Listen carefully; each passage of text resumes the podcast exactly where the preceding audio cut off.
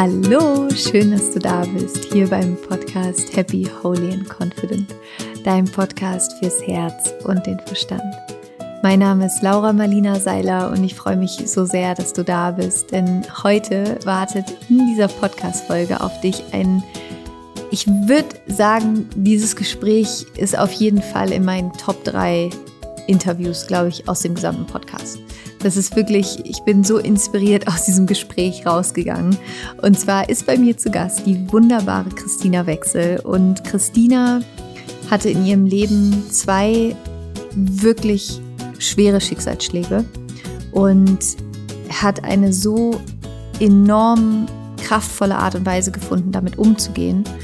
Und sie ist so eine, sie ist so pure Lebensenergie und Lebensfreude. Und ähm, ja, in diesem Gespräch heute geht es unter anderem darum, wie man nach einem schweren Verlust wieder in die eigene Kraft zurückfindet oder überhaupt wieder ins Leben zurückfinden kann. Und ähm, ich will gar nicht zu viel vorwegnehmen, worum es bei Christina genau geht und was in ihrem Leben passiert ist, weil ich glaube, sie selbst erzählt diese Geschichte am allerbesten und ähm, unter anderem kannst du daraus aber für dich mitnehmen, warum es so unglaublich wichtig ist, auch für deine eigenen Träume loszugehen und dass Verluste und Schicksalsschläge, dass es Wege gibt, wie wir damit umgehen können und dass es danach auch wieder nach einiger Zeit, wenn man die verarbeitet hat, dass es auch wieder Licht gibt und dass wir da wieder rauskommen können und dass Schicksalsschläge häufig eben tatsächlich auch unsere größten Erkenntnisse mit beinhalten können und uns schenken können und wie es so wichtig ist, dass wir aufhören, uns selbst Vorwürfe zu machen, wenn, wenn wir uns vielleicht selbst mitverantwortlich dafür fühlen und warum wir dem Schicksal auch niemals ausgeliefert sind.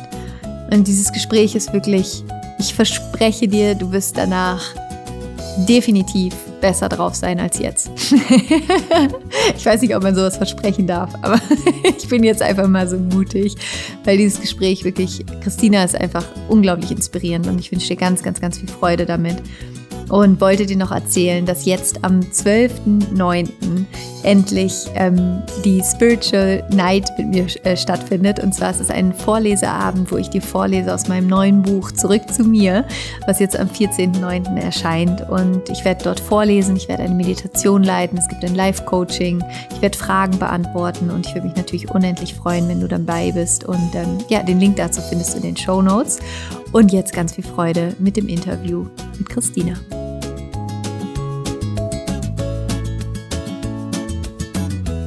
Freue mich so unglaublich, heute eine der Frauen hier im Podcast zu haben, die mich persönlich so wahnsinnig inspiriert und wo ich einfach ja, einfach so glücklich bin, dass du hier bist und deine Geschichte mit uns teilst, weil ich glaube, dass das ganz, ganz viele Menschen ähm, mindestens genauso inspirieren wird wie mich. Christina, es ist so schön, dass du da bist. Ich freue mich mega hier zu sein. Danke für die Einladung. Danke, dass ich meine Geschichte hier teilen darf. Danke. Sehr gerne. Und das Schöne ist, wir, wir hatten ja, ähm, eigentlich haben wir das Interview schon mal aufgenommen, zur Hälfte ja. im Februar.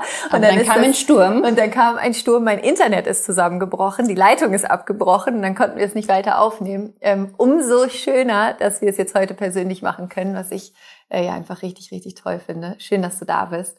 Und ich würde gerne wirklich direkt äh, rein starten quasi in, in deine Geschichte. Ähm, wo glaubst du, macht es am meisten Sinn? Gab es so einen speziellen Tag in deinem Leben, wo du deine Geschichte beginnen lassen würdest? Oh ja, ja. ich kann mich da voll dran erinnern. Und zwar war ich auf einer Party von einem alten Schulfreund und ähm, da hing so ein Zettel an seinem Badezimmerspiegel und da stand drauf, schicke das Kind, was du liebst, auf Reisen. Von den Erfahrungen her im Leben kommt nichts dem Reisen gleich. Und dann japanisches Sprichwort.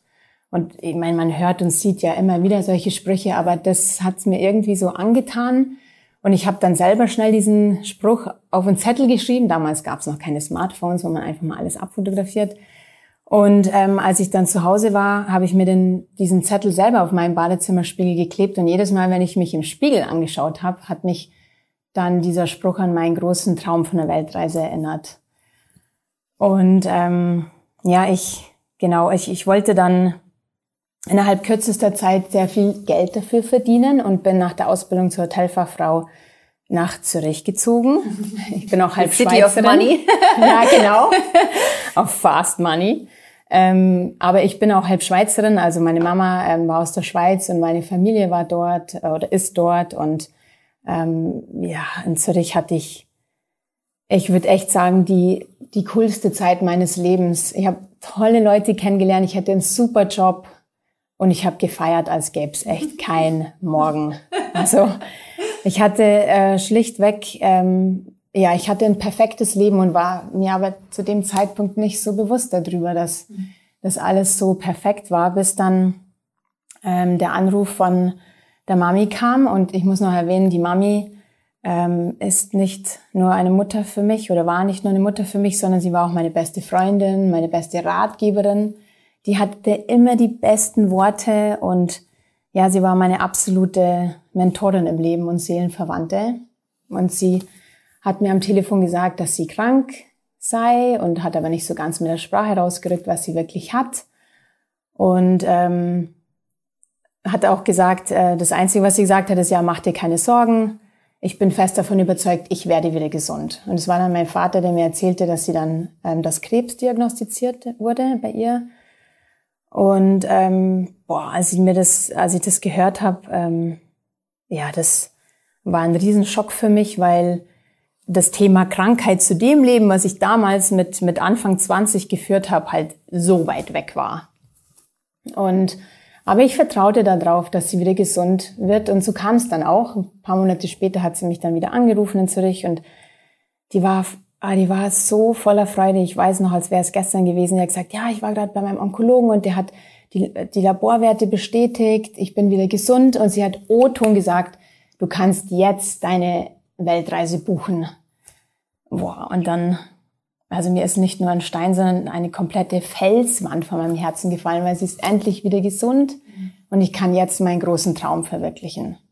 Und ähm, ich habe dann den, den Atlas wieder aus dem Schrank rausgenommen und habe dann ähm, ein All-Around-the-World-Ticket gebucht. Da geht's ja irgendwie 15 Stops, alle in einer Richtung und ein ein Backpack gekauft und den Job gekündigt, alles in die Wege geleitet. Ich hatte dann äh, ein Work-and-Travel-Visa für Australien und ähm, das wollte ich mit einem mit einem sehr sehr guten Kumpel zusammen machen. Und genau, ich war schon alles gekündigt und dann wenige Wochen bevor es losgehen wollte, hat mich mein Vater dann angerufen. Da war ich noch in Zürich und hat gesagt, ja, der Mami geht's wieder ganz schlecht, sie ist zurück in der Klinik. Und ähm,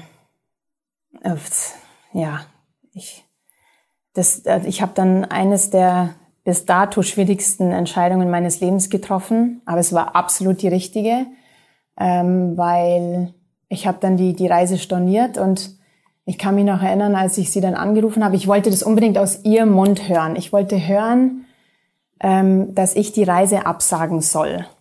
Und zuerst hat sie gesagt, ja, ich, ich will nicht ähm, dir Steine in den Weg legen. Ich habe gesagt, du Mami, es geht jetzt um gar keine Steine, sondern es geht darum, dass du schnell wieder gesund wirst. Und hat sie gesagt, ja, es wäre schon schön, wenn du sie verschieben könntest. Und dann habe ich gesagt, okay, ich verschiebe die Reise und du versprichst mir, dass du gesund wirst. Sagt sie, ich verspreche dir das. Und dann bin ich nach Hause gezogen und es war halt auch wieder so ein, also in dem Moment, wo ich auch diese Reise storniert habe, habe ich mir gedacht, hey, alles hat seinen Sinn und alles kommt auf mich zurück. Alles, was ich für einen Menschen tue, kommt doppelt wieder auf, auf mich zurück und bin dann wieder zurück in mein Elternhaus gezogen, in mein Kinderzimmer, aber ich wusste, warum ich das tue. Und ähm, ja, dann ist sie leider wenige Wochen später im Kreise meines Vaters und Bruders und mir, als ich echt drei Tage lang ihre Hand hielt, ist sie dann ähm, ist sie dann gestorben.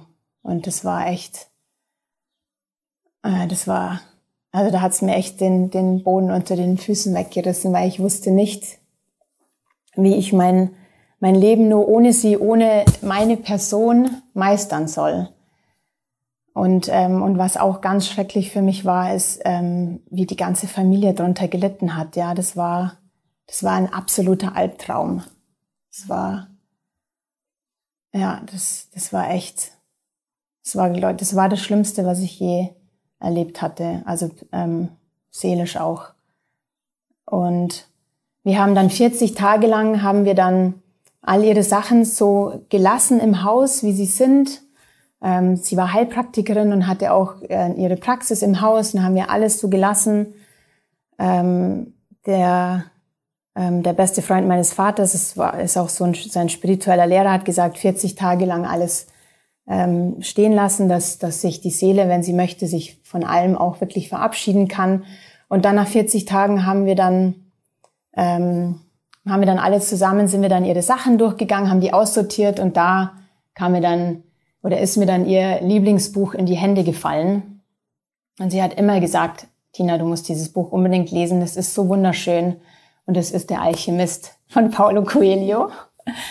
Und um mir dann ganz nah zu sein, habe ich dann natürlich sofort dieses Buch gelesen. Und ähm, ja, es hat mich natürlich sofort an meinen Traum erinnert. Und, und äh, das, ich habe das wie so ein, als Zeichen von ihr gesehen, dass sie, dass sie sagt, hey, du hast so lange darauf hingearbeitet und das wäre nicht in meinem Sinne, dass du diesen Traum nicht verwirklichst. Und das, was mich am meisten wieder lebendig macht, ist, dich zu sehen, wie du deinen Traum meisterst und, das ist so und erlebst.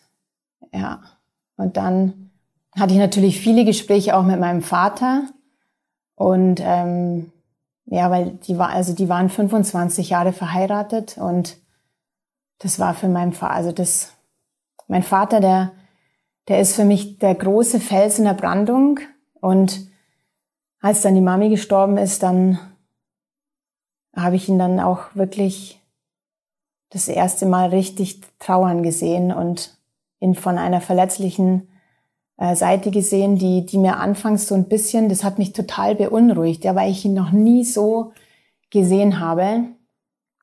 Ähm, ein Jahr später folgte dann das zweite Mal, als ich ihn dann so verletzlich gesehen habe, aber das wusste ich ja damals noch nicht und ähm, habe ihn dann wirklich gefragt, also ob ich gehen kann. Also ich wollte auch unbedingt mit, mit, mit seinem guten Gewissen gehen und mit seinen guten Gedanken. Und er hat mich echt gehen lassen. Er hat gesagt, nee, ich bin damals auch ähm, ausgezogen und bin in die Welt und ähm, und du musst jetzt äh, du musst jetzt fliegen lernen und also sowas von selbstlos, das rechne ich ihm bis heute noch an. Also echt echt äh, wirklich eine, eine ganz große Seele, würde ich jetzt mal sagen. Ähm, und dann ja, und dann tatsächlich äh, habe ich meinen Flug gebucht, ein halbes Jahr später nach Mamis Heimgang und bin dann nach Australien. Ja, und es hat mich der Freund am Flughafen abgeholt, mit dem ich ursprünglich diese Reise machen wollte. Mhm. Wie war der Moment, als du aus dem Flugzeug gestiegen bist? Ja, der war, also. Oder der, eingestiegen bist und ausgestiegen ja, bist. Vielleicht beide Momente sind, glaube ich, spannend. Also, als wir, als ich eingestiegen bin, also da haben die ganze Familie und Freunde haben mich da natürlich verabschiedet. Ich bin dann ähm, mit einer meiner besten Freundinnen, mit der Lena, bin ich hingeflogen und das war dann noch so ein komisches Gefühl, so, hm, was erwartet mich? Aber das war auch so eine tolle Aufregung, so, boah, jetzt beginnt mein Traum. Und als wir dann gelandet sind, ich schaue aus diesem Fenster noch vom Flugzeug und dann sehe ich halt echt diese, diese australische Flagge im Wind echt flattern und dachte mir so, wow, ich bin wirklich hier und jetzt, jetzt, jetzt beginnt mein Traum. Jetzt, jetzt wird alles, also es ist alles neu. Jetzt mache ich ein Reset und ähm, jetzt, jetzt wird alles gut. Jetzt wird alles gut, habe ich mir gedacht. Mhm. Und der Freund, mit dem du damals die Reise machen wolltest, hat dich dann abgeholt und wie, wie, wie seid ihr dann weitergegangen? Wo ging es dann hin? Also wir, es ging dann erstmal die Ostküste hoch und das, ähm, es war wahnsinnig äh, spannend, weil ich, ähm, also wir waren dann irgendwann zu viert. Ein anderer Freund von Zürich hat dann auch angerufen, hat gesagt, hey, äh, ich wurde, ähm, ich, ich will mich beruflich verändern und habe jetzt zwei Monate frei, ob ich euch besuchen kommen kann. Und mir nur so, ja, Logo, komm vorbei, also wie cool. Und ähm, wir waren also drei Freunde aus Zürich und ähm, eben die Lena und haben uns alles super verstanden. Und ähm, ja, das, also ich habe dann erstmal gemerkt, in was für ein Hamsterrad ich die ganze Zeit war. Also vor allem auch nachdem die Mami gestorben ist. Da ist man nur am Funktionieren. Okay, man muss erstmal, also sie Sie ist in Österreich gestorben, war Schweizerin, sollte dort begraben werden, wohnte in Deutschland. Ähm, das zu organisieren, die Beerdigung zu organisieren, alles andere weitere, Testament, also das ist ein riesen Rattenschwanz. Und da habe ich erstmal gemerkt, wie mein ganzes System immer die ganze Zeit nur am Funktionieren war. Ich habe auch ständig auf die Uhr geschaut, ich wollte immer alles planen. Und dann meine Freunde irgendwie so, also Christina, du musst jetzt mal runterkommen, weil sonst nehmen wir dir die Uhr weg. Und ich nur so, oh Gott, bitte nicht die Uhr wegnehmen, weil die ist, das ist so ein, was Besonderes, diese Uhr. Als nämlich die Mami gestorben ist, habe ich, ähm, habe ich die Uhr zum Stoppen gebracht. Und ähm, zwölf Stunden später, ohne dass ich bewusst was verändert habe, lief sie weiter. Und es war halt, ich habe das so gesehen, dass die, also weil ich, in dem Moment, als sie gestorben ist, dachte ich mir so, so, und jetzt ist ein großer Teil auch in mir gestorben und, ähm, und der soll nicht mehr wieder in, in, so entfacht oder soll nicht mehr weiterleben. Und es war wie so ein Zeichen von ihr und deswegen diese Uhr ist mir echt total heilig. Man sieht auch, dass ich sie auch schon ewig trage, weil ich habe sie schon tausendmal genäht und so. und ähm, ja, genau. Und dann haben sie gesagt, also wenn du nicht runterkommst, dann nehmen wir dir diese Uhr weg. Und ich so, okay, alles klar, ich mache alles, aber nimm mir diese, nicht diese Uhr weg. Und dann habe ich wirklich so gemerkt, ähm, wie es dann sein kann auf Reisen, wenn man nicht alles plant, dann ist man offen, dann ist man flexibel, man ist spontan, man ist offen für die Wunder, die vor, vor dem Auge auf einen warten und, und ist nicht so auf so einem fixierten Plan eingestellt, weil sonst, man blickt dann nur in diese Richtung und sieht auch gar nicht, was da noch so, so da ist. Und so sind uns tausend lustige Sachen passiert. Einmal waren wir ähm, auf der Tanzfläche und dann sagt die Lena zu mir, boah krass, schau dich, dreh dich mal um, da hinten tanzt Matthew McConaughey. Ich so, ja Clown, ich bin Giselle Bündchen. Und sie so, nee, dreh dich um. Und dann war da Matthew McConaughey, ähm, weil die genau dort einen Schatz zum Verlieben gedreht haben. Und äh, ich dann so, boah, das ist ja echt ähm, Wahnsinn, was man so auch für Erfahrungen macht und wie man alles kennenlernt auf Reisen. Und ähm, als wir dann in Neuseeland waren, das war für mich, also Neuseeland war für mich ist sowieso einer der schönsten Orte der Welt mit diesen Bergen und diesen kristallklaren Seen. Und als ich da an so einem See saß, war, war ich das erste Mal wieder so richtig, richtig glücklich und hab, also hab dann so auch im Herzen gespürt, wie wichtig es ist, nicht nur davon zu träumen, sondern den Traum auch zu leben. Und ich, ich, ja, ich, ich bin dann wie so bei mir dann auch angekommen.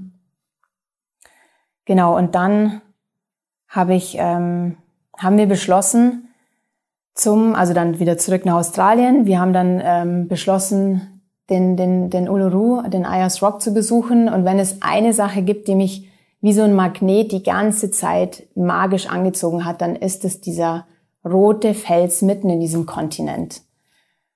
Und, ähm, und ich wollte auch diese unendliche Weite und diese Stille auch kennenlernen, weil das gibt's ja hier nicht in, in, in, in Europa oder auch äh, ja in Kanada, gut, vielleicht in manchen Ecken schon, aber Amerika oder so, aber diese unendliche Weite und ich weiß nicht, was schon mal in, im Outback? Da fährt man diese eine einzige Straße ganz im Süden, also wir wollten ganz im Süden losstarten, bis ganz äh, Norden hoch nach Darwin. Und das ist eine Strecke von 3000 Kilometern. Also das kann man vergleichen wie Paris nach Moskau. Und da gibt's nur diese eine einzige Straße, alle 10 bis 15 Minuten kommt man, wenn man Glück hat, ein Gegenverkehr. Immer roter, roter Sand mit Geröll. Und wenn man Glück hat, sieht man mal auf dem Horizont, am Horizont so ein Känguru hüpfen. Aber sonst ist da nichts, nichts. Und alle 400 Kilometer ist mal dann so ein Dorf. Es besteht eigentlich hauptsächlich aus einem Supermarkt, aus einem äh, aus einer Tankstelle und so einem Roadhouse. Und ähm, ja, und dann hatten wir auf dem Weg zum, zum Ayers Rock, hatten wir dann einen schweren ähm, Verkehrsunfall. Wir haben uns fünf bis sechs Mal überschlagen und ähm, dann hat's die Türen von, von mir und einer meiner besten Freunde, also es war dann wieder ein anderer Freund, aber der war auch aus der Züricher Clique, ähm, hat's die Türen weggerissen und also ich kann mir das bis heute nicht erklären, aber wahrscheinlich waren dann, ähm, also meine Beine waren draußen und die waren dann sehr schwer verletzt nach dem, also als wir dann wieder auf den Rädern zu äh, stehen gekommen sind. Und der war so schwer, dieser Unfall, dass, dass der Ronny, ähm, also eben dieser eine sehr gute Freund von mir, noch am Unfallort gestorben ist. Und ich war sehr schwer verletzt. Es hat dann ein bis zwei Stunden gedauert, bis der Rettungswagen da war. Also wir waren wirklich in the middle of nowhere. Und zwölf Stunden hat es gedauert, bis ich ähm, mit, vielen schweren Verletzungen im Krankenhaus dann war. Genau, ich wurde dann mit den Flying Doctors nach Adelaide geflogen in dieses Trauma Center. Und dann fing erstmal dieser große Kampf ums Überleben mit diesen ganzen Schmerzen. Ich habe das beschrieben ähm, in meinem Buch, wie so dieser Schmerztiger, der sich immer wieder anschleicht und sich mit diesen scharfen Zähnen durch, durch deinen Körper beißt und wild um sich ähm, fletscht und die Zähne fletscht. Also das, diese Schmerzen, äh, die, die sind un, un, unbeschreibbar. Die sind, ja, die waren unerträglich, unerträglich. Dachtest du, du stirbst? Nee, nicht ein einziges Mal. Ähm, das ist echt ähm, interessant, dass du das fragst. Und zwar, als mich der ähm, die Flying Doctors abgeholt haben, habe ich also ich kann mich daran nicht mehr erinnern. Das hat der Flying Doctor Owen hieß der. Ich weiß noch von, von allen den, den Namen. Hat im Nachhinein meinem Vater erzählt, dass er sowas noch nie erlebt hatte, weil ich habe ihm noch im, im Flugzeug erzählt, dass die Mami vor genau einem Jahr gestorben ist und ich kann das jetzt nicht meinem Vater und meinem Bruder auch noch antun und er soll schauen, dass er einen guten Job macht und mich da lebend in dieses Krankenhaus bringt. Und ähm, ja, und, und äh, ja, mein Vater hat immer gesagt, ja, das ist der starke Wille meines, meiner Tochter. Aber ähm, für mich stand nicht, ja, nicht einmal dachte ich daran, ähm, zu gehen. Und ich habe es mir aber einmal gewünscht, aber vor lauter Schmerzen. Und das war sehr spannend, weil, also ich bin dann wie so in einen in so ein Gespräch, in so einen Dialog mit mir selber gekommen und, und dann, ähm, also für mich ist es eine Nahtoderfahrung. Ich habe mich dann mit meiner Mutter unterhalten. Sie ist dann gekommen und ähm, sie hat sich mit mir unterhalten und hat gesagt, also sie hat sich erstmal entschuldigt, dass sie ihr Versprechen nicht halten konnte und dass sie jetzt da ist und auf mich aufpasst und wie so mich beschützt von der anderen Seite. Und es hat mir so viel Kraft gegeben, dass ich dann, ja, also es war dann so ein Punkt, wo ich gesagt habe, ich kann diesem Schmerztiger nicht mehr, nicht mehr begegnen. Ich, ich will nicht mehr. Ich, und das hat mir dann nochmal so eine Kraft gegeben, weiterzukämpfen. Und, und die Ärzte haben dann drei, mit mir zusammen, drei Wochen lang um mein Bein gekämpft. Das war, also es fehlte unten am Sprunggelenk viel, ähm, viel Weichteildeckung. Und die haben dann, ich wurde insgesamt 20 Mal operiert, die haben dann, also es ist faszinierend, was die Medizin auch heute alles kann. Die haben Muskel vom hinten, vom, vom Rücken entnommen und Spalthaut vom Oberschenkel und haben es dann dran transplantiert sozusagen, aber dann war einmal die Vene verstopft.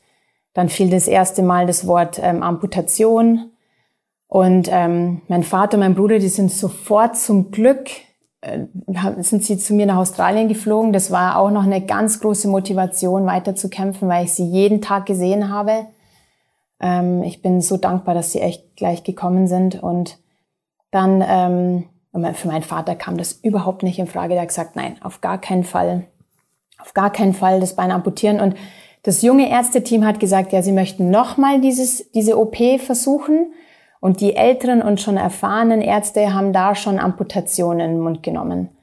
Und ähm, ich weiß noch, wie mein Bruder das mit mir besprochen hat, aber ich habe gesagt, hey, alle, jedes, jede Möglichkeit, die wir haben, die nutzen wir. Und ich wusste auch da in dem Moment, ich, ich muss das nutzen, damit ich es mir später nie vorwerfe. Und das war genau die richtige Entscheidung. Wir haben es dann nochmal probiert und dann war einmal die, einmal war die Vene verstopft, einmal die Arterie und dann habe ich eine eine Sepsis bekommen äh, mit Multiorganversagen, also wie so eine schwere Art von der Blutvergiftung. Und dann musste das Bein amputiert werden. Ähm, und der Moment, als, also zum Glück hat es mir auch mein Bruder erzählt, der hat es mir auf eine ganz, ja, auf eine ganz liebevolle und mitfühlende Art und Weise erzählt. Ähm, und ich Und zu dem Zeitpunkt, ich wollte einfach nur wieder gehen. Du musst dir vorstellen, ich lag also insgesamt sieben Wochen lang auf der Intensivstation und ich konnte mich selber nicht mehr umdrehen. Ich war wie so ein, wie so ein, so ein kaputtes Wrack. Und es hat vier Pfleger oder Pflegerinnen gebraucht, um mich nur umzudrehen. Ich war wie gelähmt in diesem Bett. Und ich habe zu meinem Bruder gesagt, Hauptsache, ich kann wieder gehen. Ich will einfach nur wieder gehen. Hat er gesagt, ja, heutzutage sind die Prothesen so gut, du kannst danach wieder gehen. Ich so, okay, so, solange ich wieder gehen kann. Aber ich muss auch dazu noch sagen, dass ich auch vollgepumpt war mit Schmerzmittel bis oben hin. Zum Glück. Ähm, und ähm, ja, dieser Moment dann, als ich das erste Mal realisiert habe, dass das Bein weg ist, da war das so was Unwiderrufliches. Ja, vorher immer so gekämpft um etwas.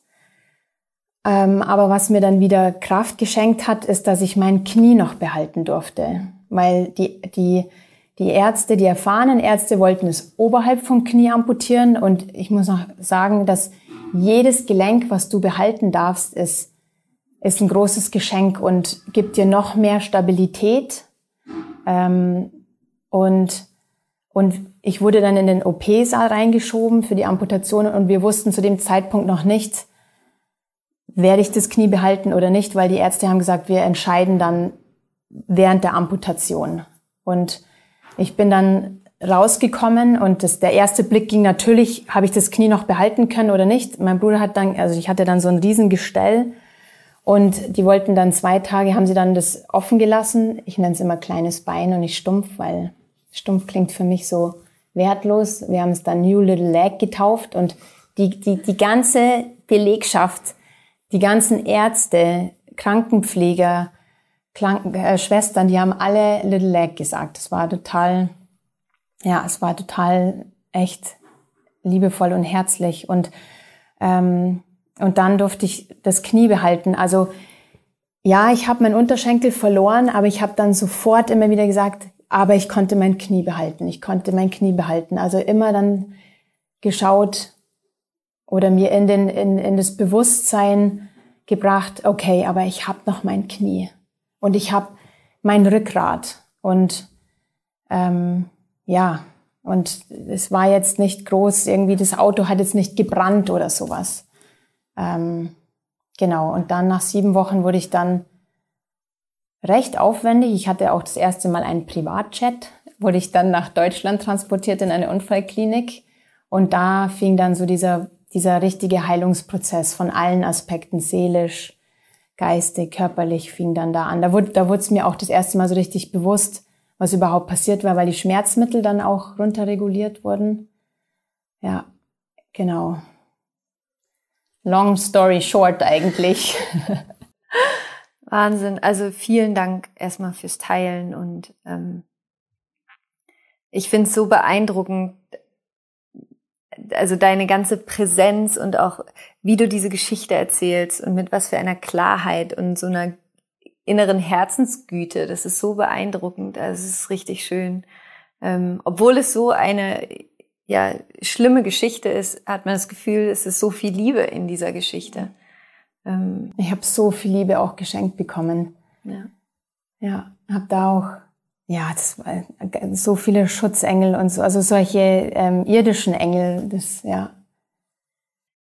In deiner Geschichte geht es ja sehr viel um Verlust, der Verlust mhm. deiner Mutter, von deinem Freund, von deinem Bein.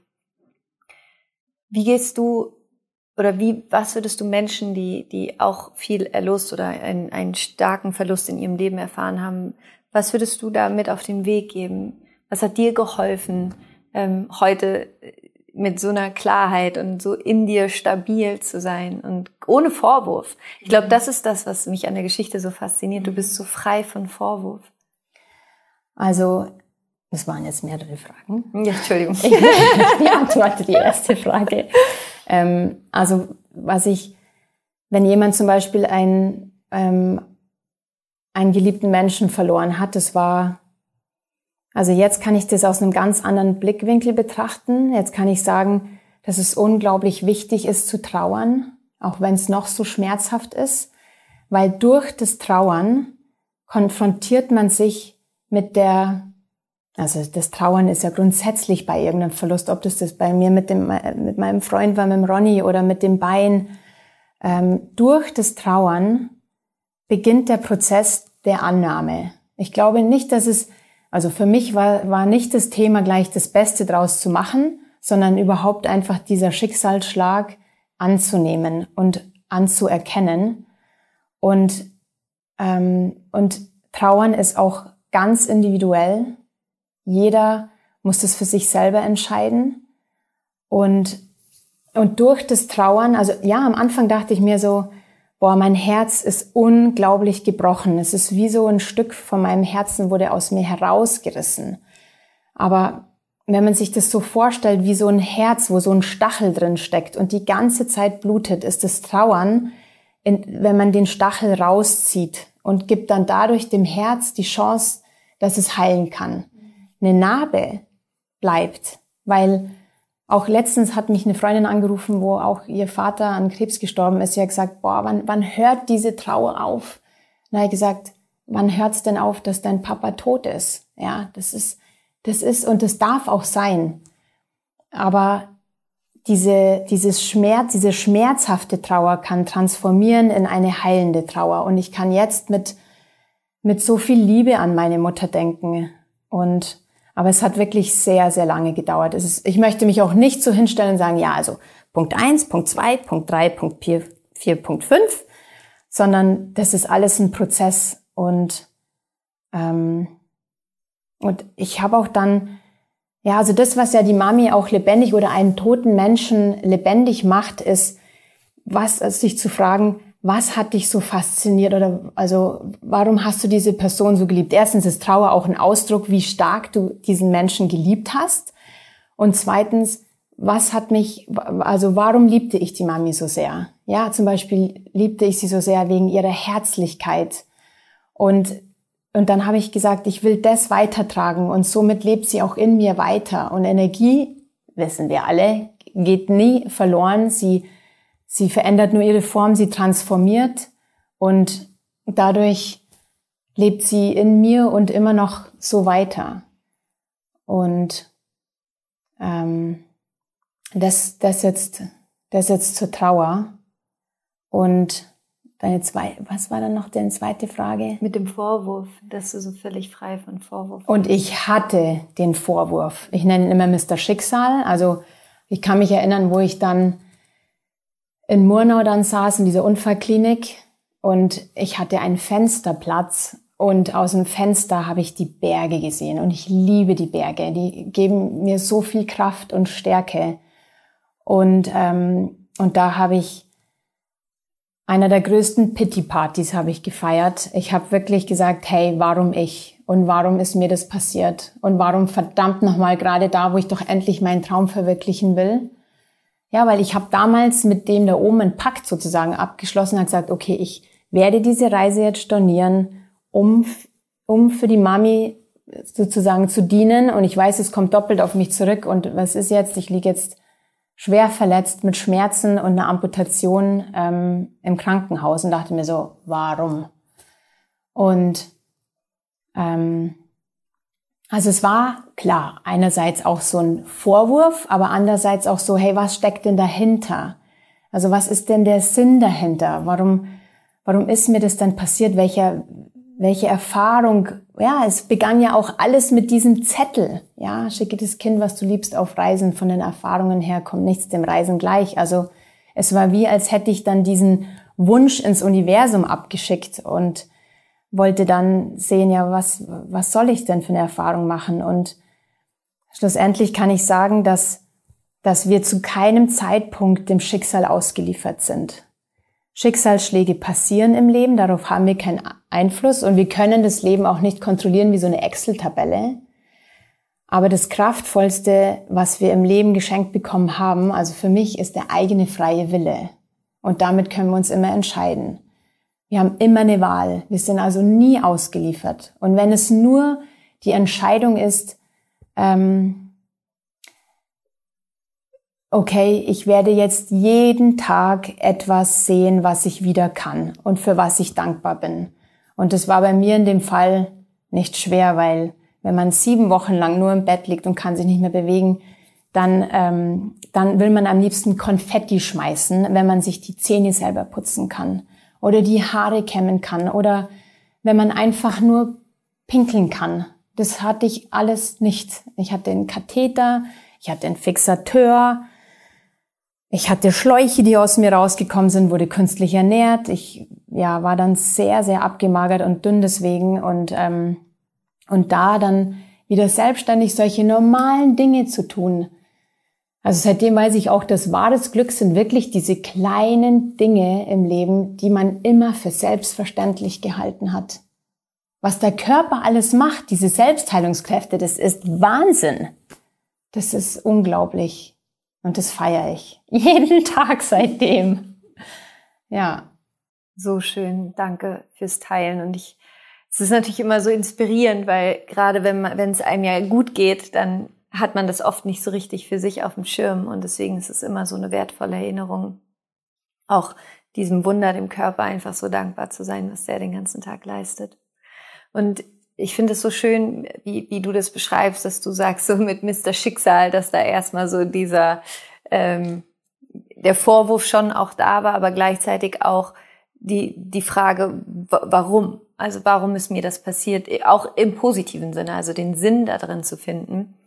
Ähm, gab es einen, einen Tag oder einen Moment, wo du das Gefühl hattest, jetzt komme ich dem Sinn näher oder jetzt habe ich da drin für mich einen, einen Sinn gefunden? Mhm. Ja.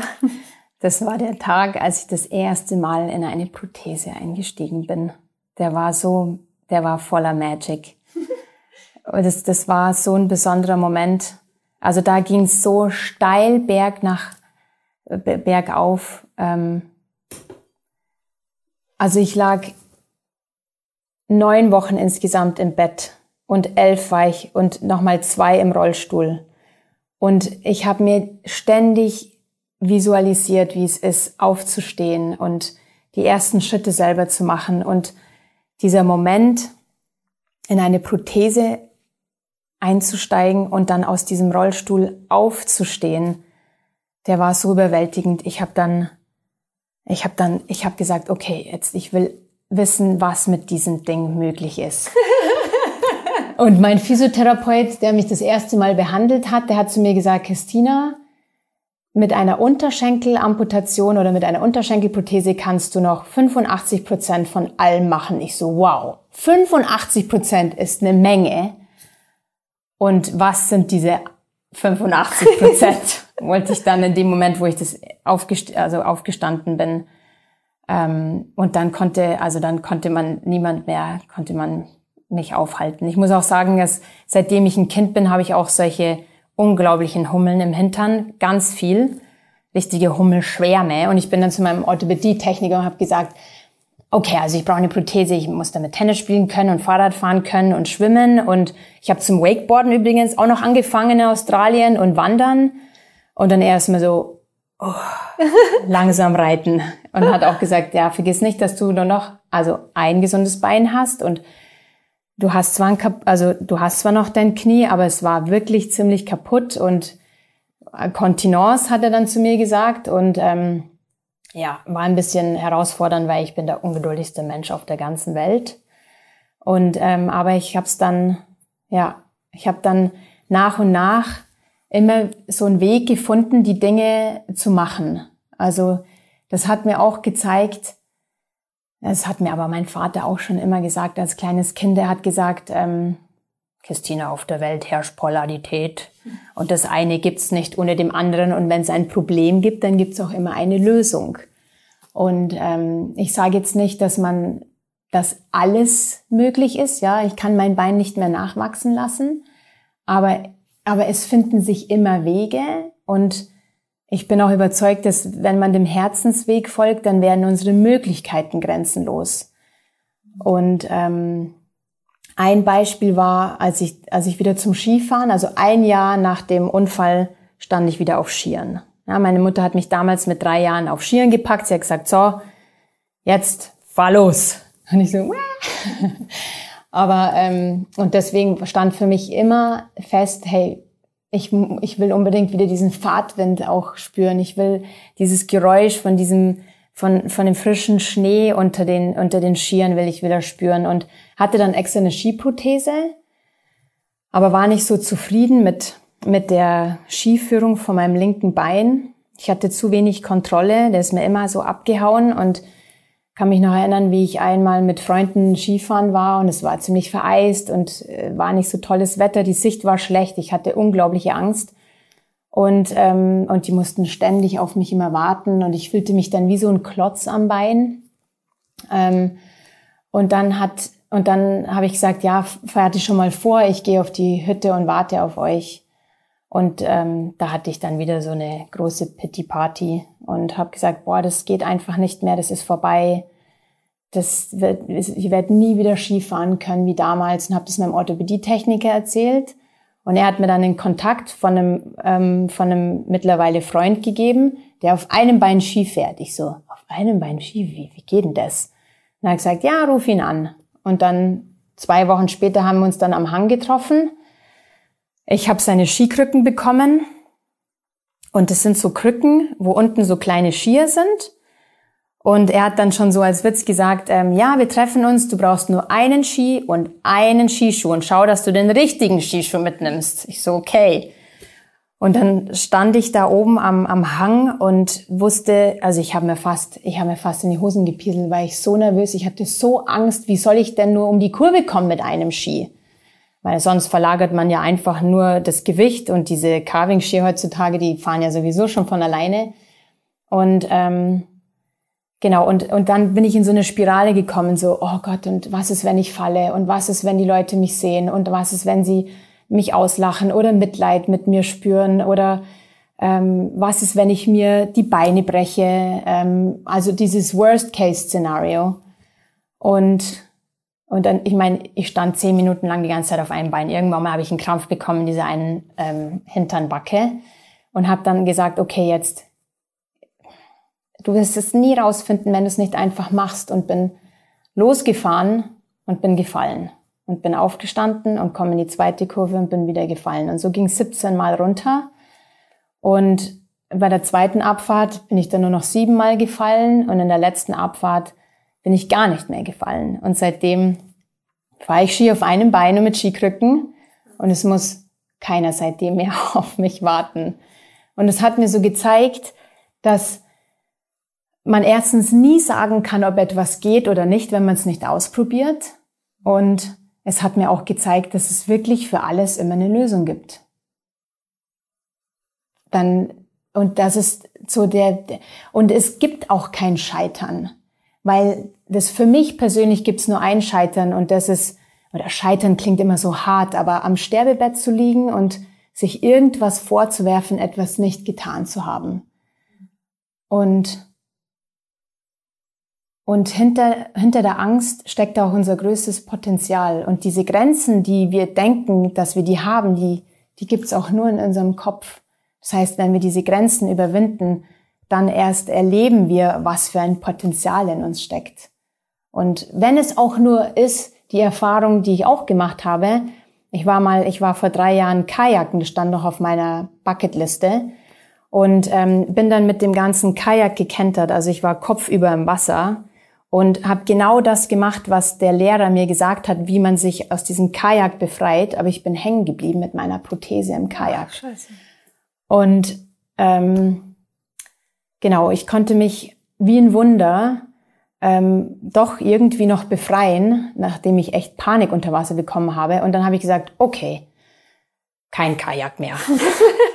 ich muss nicht alles machen. Und das ist auch in Ordnung, ja. Ich werde aber nie mir am Sterbebett vorwerfen, Mann, das hätte ich noch gerne probiert oder das hätte ich noch gerne gemacht. Sondern das ist okay. Das, du musst nicht alles machen. Ja. Wahnsinn. So inspirierend. Ich hätte dich gern immer bei mir. so als so klein motivational. Wenn man irgendwann mal down ist, einfach nur so, äh, weil ich das so, ich finde dein Mindset so unglaublich inspirierend. Das ist wirklich richtig toll. Danke fürs Teilen. Ähm, du hast ja über all das ein, ein Buch geschrieben. Wer Flügel hat, braucht keine Beine. Ähm, wie, wie fühlst du dich jetzt als Autorin? Hast du gedacht jemals, du würdest ein Buch schreiben? Nee, niemals, niemals, niemals. Und jeder, der mich sehr gut kennt, weiß, meine Grammatik ist nicht die beste. Und ähm, jeder, der mit mir in der Schule war, weiß, ähm, was für eine Note ich auch in Aufsätzen hatte. Aber eine sehr, sehr gute Freundin von mir hat ähm, mich angerufen, die Julia Heine, und sie hat gesagt, also ich kann mir das jetzt nicht mehr äh, mit ansehen, wie du deine Geschichte immer teilst. Wir schreiben jetzt ein Buch. Und ich nur so, okay, Challenge accepted. und ich wusste, ich habe sie an meiner Seite und sie schreibt es mit mir. Und sie hat dieses Buch in so eine, in einer wunderschönen Schreibform gebracht, ähm, dass wenn ich selber auch lese, denke ich mir, oh, die schreibt so schön und sie hat eine unglaubliche Gabe, das auch wirklich umzusetzen. Also ich habe das Buch sozusagen vorgeschrieben und es ist ja eine Gabe, auch genau das. Also jeder, der es liest, sagt, boah, Christina, das, wenn man das liest und ich kenne, das bist genau du. Und das hat sie auch ganz toll geschafft ähm, umzusetzen. Und ohne sie gäbe es auch dieses Buch nicht. Und sie war auch mein bestes äh, Woo-Girl. Kennst du Woo, also How I Met Your Mother? Diese Woo-Girls, diese Motivations- ähm, Mädels, ähm, weil ich bin doch, ich weiß nicht, ob es dir genauso, also du wärst es die erste Autorin, die nicht durch diese ganzen Phasen durchgegangen wäre von, oh Gott, wer will dieses Buch lesen? Über, für wen hältst du dich eigentlich ein Buch zu schreiben? über, mein Gott, das wird doch keiner lesen wollen, ey. Und manchmal gab es auch Momente, wo ich mir gedacht habe, hm, das klingt jetzt richtig gut, das könnte vielleicht ein Bestseller werden. Aber ähm, sie hat mich da dadurch, ja, dadurch begleitet und also ein Buch über die eigene Geschichte zu schreiben, ähm, man betrachtet dann Dinge aus einem ganz anderen Blickwinkel und mit einem ganz anderen Bewusstsein, wie als es damals passiert ist. Das ist auch total spannend. Und man merkt, was man schon alles im Leben gemacht hat und was sich verändert hat und wie es einem damals ging und wie es einem heute ging, geht. Und manchmal habe ich mir auch gedacht, so, boah, krass, wenn es jetzt schon so ist, wie, wie wird's, wenn ich 70 bin oder 80 bin oder so? Und, ähm, und ich hatte aber auch das Gefühl, drei Wochen bevor das Buch veröffentlicht wurde, oh oh, das ist vielleicht doch keine gute Idee und äh, hatte richtig Muffensausen, weil ich mir gedacht habe, oh Mann, ich schreibe das erste Mal über Spiritualität und was wird die sagen und was wird der sagen und ähm, hoffentlich kriege ich keinen Shitstorm und ähm, und es ja es war dann schlussendlich ein Love Storm und das hat mir auch gezeigt, dass ja wenn man etwas ähm, mit Liebe in die Welt bringt, dass dass man das dann auch zurückbekommt. Absolut. Ja. Und du sagst ja, es ist, es ist ein sehr spirituelles Buch. Ähm, inwiefern würdest du sagen, hat dir deine eigene Spiritualität dabei geholfen, ähm, durch auch diese Schicksalsschläge so gestärkt hindurchzugehen, wie du, wie du jetzt heute damit umgehst? Es war das Fundament von allem. Spiritualität. Meine, die Mami war schon sehr ähm, spirituell und hat mir als Kind schon immer diesen großen Raum dafür geschenkt. Und sie hat mir immer gesagt, nichts passiert im Leben einfach nur so. Alles hat einen Grund und einen Sinn. Wir kriegen auf manche Antworten zwar, ähm, auf manche Antworten vielleicht nie, Fragen nie eine Antwort, zumindest während diesem irdischen Leben, denke ich mir. Ähm, aber wenn wir versuchen, im Vertrauen zu bleiben, dass alles immer zu unserem höchsten Wohl dient und dass wir immer geführt werden, dann ja, sind wir immer beschützt und können irgendwann mal auch den Sinn hinter solchen schweren Sachen sehen.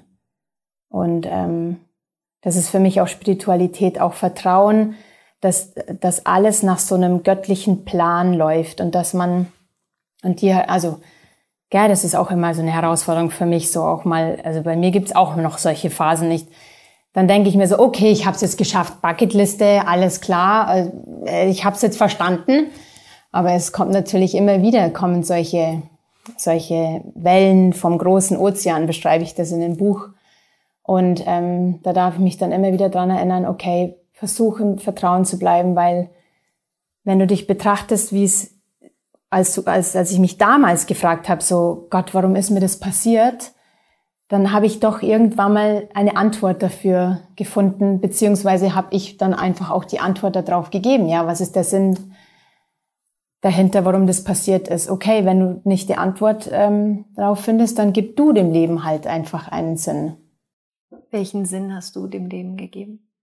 Ähm, ich habe nach dem Unfall unter sehr starken Phantomschmerzen gelitten, sehr, sehr stark. Und hatte Angst, den Rest meines Lebens von Morphium abhängig zu sein.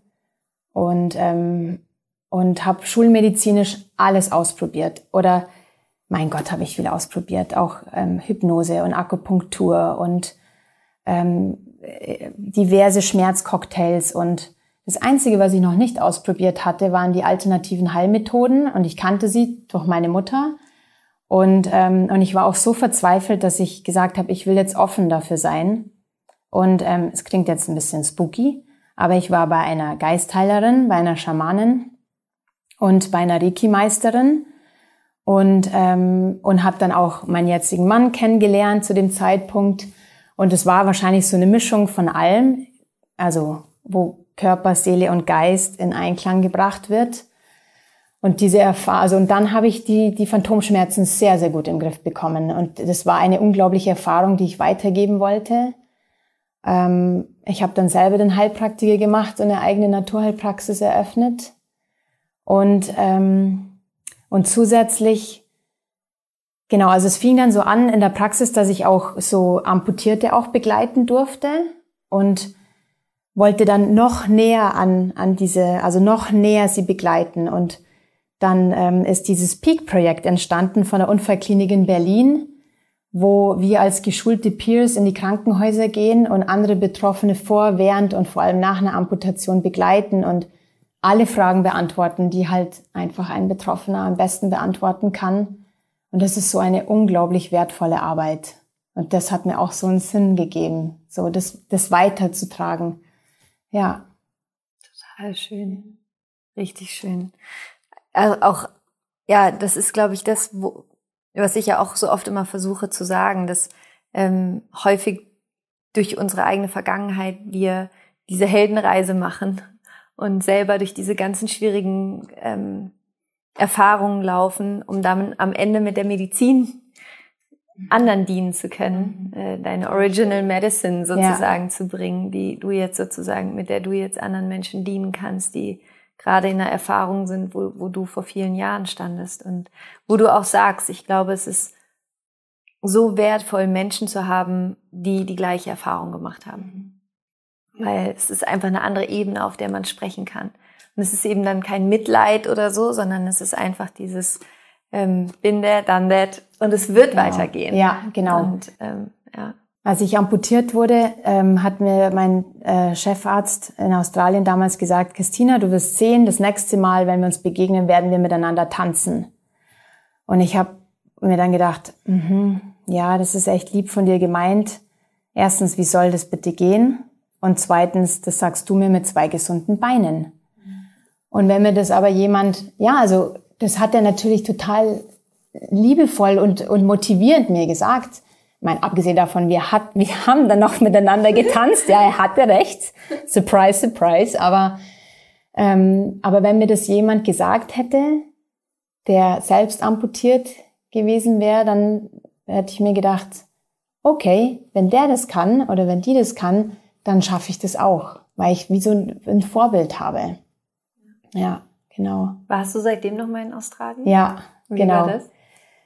Ähm, ich bin in die, ich bin dann in die Unfallklinik und ähm, ich bin dann auch auf die Intensivstation und ähm, boah, das war echt, das war ein Erlebnis, weil innerhalb von zwei Minuten hat sich in der ganzen Belegschaft rumgesprochen, dass mein Vater und ich da sind. Also wir, wir haben uns nicht angemeldet und ähm, Und ich habe dann erfahren, dass bis vor zwei Wochen hing fünf Jahre lang ein Foto von mir mit der Maß auf dem Oktoberfest auf der Pinnwand, was mein Vater mal hingeschickt hat.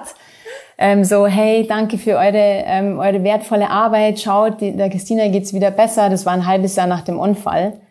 Ähm, und am Ende des Ganges habe ich eine junge Frau gesehen. Und obwohl sie, die war, hat 25 ähm, Kilo weniger gewogen, aber ich habe sie sofort erkannt. Das war die, die, die Alex und das war eine Krankenschwester, die mich während den schlimmsten Stunden immer begleitet hat und mir die Haare gekämmt hat und mit mir zusammen mühsam eine Position im Bett ähm, gefunden oder gesucht hat, wie ich diese Schmerzen einigermaßen aushalten kann. Ich, und ich habe sie sofort wieder gesehen und dann wir haben wir uns umarmt und wir haben beide so geweint. Mein Vater hat geweint, die ganze Belegschaft, alle haben geweint. Es war so emotional. Und ähm, damals, also ich habe schon dann gedacht, an den Ayers Rock zu fahren, aber ähm, es war noch zu früh. Und dann habe ich gesagt, an einem Zeitpunkt habe ich gesagt, so, und jetzt fahre ich zum Ayers Rock und habe mich mental darauf vorbereitet.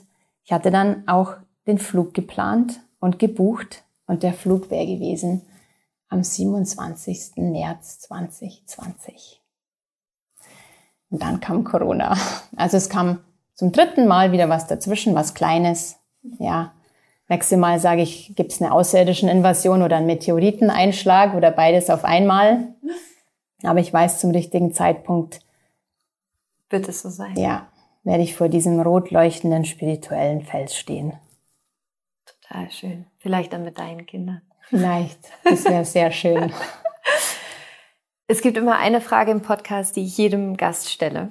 Ähm, und die Frage ist, stell dir vor, du lebst noch ein ganz, ganz erfülltes Leben. Ähm, du wirst noch mal nach Australien reisen. Du wirst noch ganz, ganz viele Menschen inspirieren durch deine Geschichte. Und es ist irgendwann der letzte Tag deines Lebens und ich würde zu dir kommen und würde sagen, Christina, es gab leider ein technisches Problem, es wurde alles gelöscht, ähm, was du geschrieben hast, was du in die Welt gebracht hast, aber ich habe hier einen Zettel und einen Stift und wenn es nur drei Dinge gäbe, die du der Welt sagen könntest, was würdest du der Welt sagen? Also dir würde ich erstmal sagen, ich fände es ziemlich cool, wenn du zu mir mit 70, zu mir mit 70 kommst und sagst, ey Laura, alte Freundin, cool. ähm, ich würde sagen oder schreiben, wir sind niemals dem Schicksal ausgeliefert, weil das machtvollste und kraftvollste, was wir haben, ist unser eigene freie Wille und wir können uns immer entscheiden, wie wir auf das Schicksal reagieren wollen. Und das kann ich übrigens auch in jeder Sekunde meines Lebens. Ich muss nicht auf irgendetwas warten und erst recht nicht auf einen Einfluss von außen. Ähm, das zweite wäre, oh Mann, ich schreibe ein Buch und du fragst mich nach den drei wichtigsten. Ähm, du bist immer vollständig, weil das, was dich ausmacht, sind keine Aspekte von außen, sondern deine Seele und dein Spirit kann nichts und niemand amputieren deine wahre Quelle oder ja, dein, dein inneres Licht scheint immer. Und das dritte, ähm, ja, es sei für, für alles im Leben dankbar. Ja, sei auch, auch für Dinge, die selbstverständlich für dich, für dich, ähm, für dich ist. Sei, sei für alles dankbar. Und wenn es noch so unwichtige Dinge sind, wie ähm, jetzt ein Glas Wasser vor einem stehen zu haben. Ähm, genau. Ja. Dankeschön. Wunderschön. Wo kann man dich erreichen? Also auf jeden Fall das Buch lesen. Wer Flügel hat, braucht keine Beine. Mhm. Ähm, und wo kann man dich darüber hinaus noch erreichen? Wie, wie tritt man am besten vielleicht auch mit dir in Kontakt, wenn es jemanden gibt, der sich vielleicht eine ähnliche Erfahrung hat, mit dir mhm. austauschen möchte?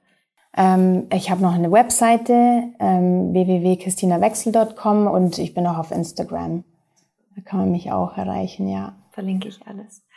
Christina, ich danke dir wirklich von dem tiefsten Ort in meinem Herzen für dieses wunderschöne Gespräch, für, für dein Licht, für deine Inspiration, für ähm, wirklich dieses unfassbare Mindset, das du hast und HZ, also wirklich, das ist, ich finde es so inspirierend und so schön und ich glaube, du hast ganz, ganz, ganz vielen Menschen heute so viel Hoffnung geschenkt, ähm, die vielleicht gerade an einem Punkt stehen, wo du vor vielen Jahren gestanden hast und einfach diesen, diesen Lichtstrahl dahin schickst und sagst, es geht weiter und es wird gut und es ist auch jetzt eigentlich gut.